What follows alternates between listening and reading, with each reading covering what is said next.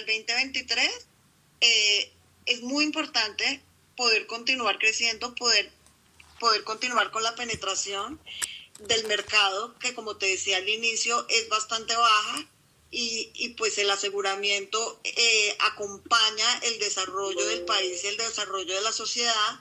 Luego el reto más importante es continuar creciendo al tiempo que garantizamos un resultado que haga la compañía sostenible para atender las reclamaciones que se puedan presentar. Cada vez estamos observando eh, con el cambio climático mayores pérdidas, mayores siniestros, mayores desastres naturales, mayores siniestros por inundación acá y en, y en, el, en el entorno mundial.